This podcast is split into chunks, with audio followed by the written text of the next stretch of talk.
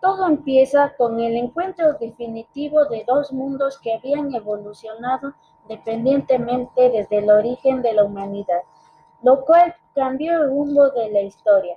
A finales del siglo XV, la gran mayoría de la población pensaba que la Tierra era plana.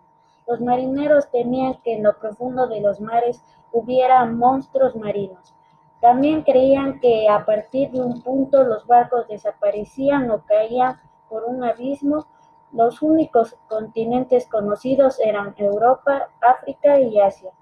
Sin embargo, un navegante genovés, Cristóbal Colón, partía de la idea de que la Tierra era esférica. Los hombres cultos, los navegantes y los comerciantes conocían perfectamente que la Tierra no era plana. Colón tenía un proyecto para llegar a las Indias Orientales y Zipango, actual Japón, siguiendo una nueva ruta marítima por el oeste en vez de la ruta tradicional hacia el este, por tierra. Este proyecto fue llamado la Empresa de las Indias. Lo que no imaginó Colón es que el radio de la Tierra era mucho más grande y que en medio se iba a encontrar con un continente desconocido llamado América. Colón ofreció su proyecto a los reyes católicos con el deseo de que fuera aceptado, pero después de algunos años su proyecto fue aceptado. El 3 de agosto de 1492, Colón partió del pueblo de Palos de la frontera Huelva con tres carabelas la Santa María, la Pinta y la Niña. El 6 de septiembre de 1492, la expedición partió nuevamente a las Indias desde la isla de La Gómez. El viaje de Cristóbal Colón no resultó fácil para nadie.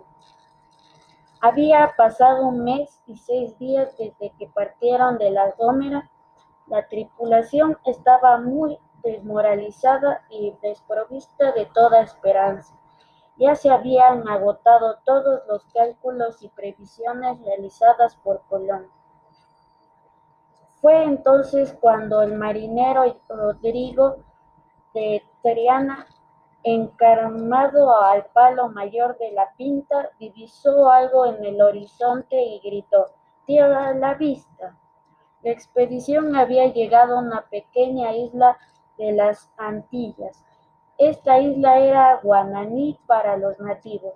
Colón lo bautizó como San Salvador.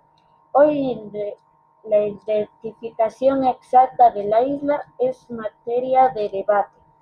Colón murió pensando que llegó a las Indias por una nueva ruta occidental.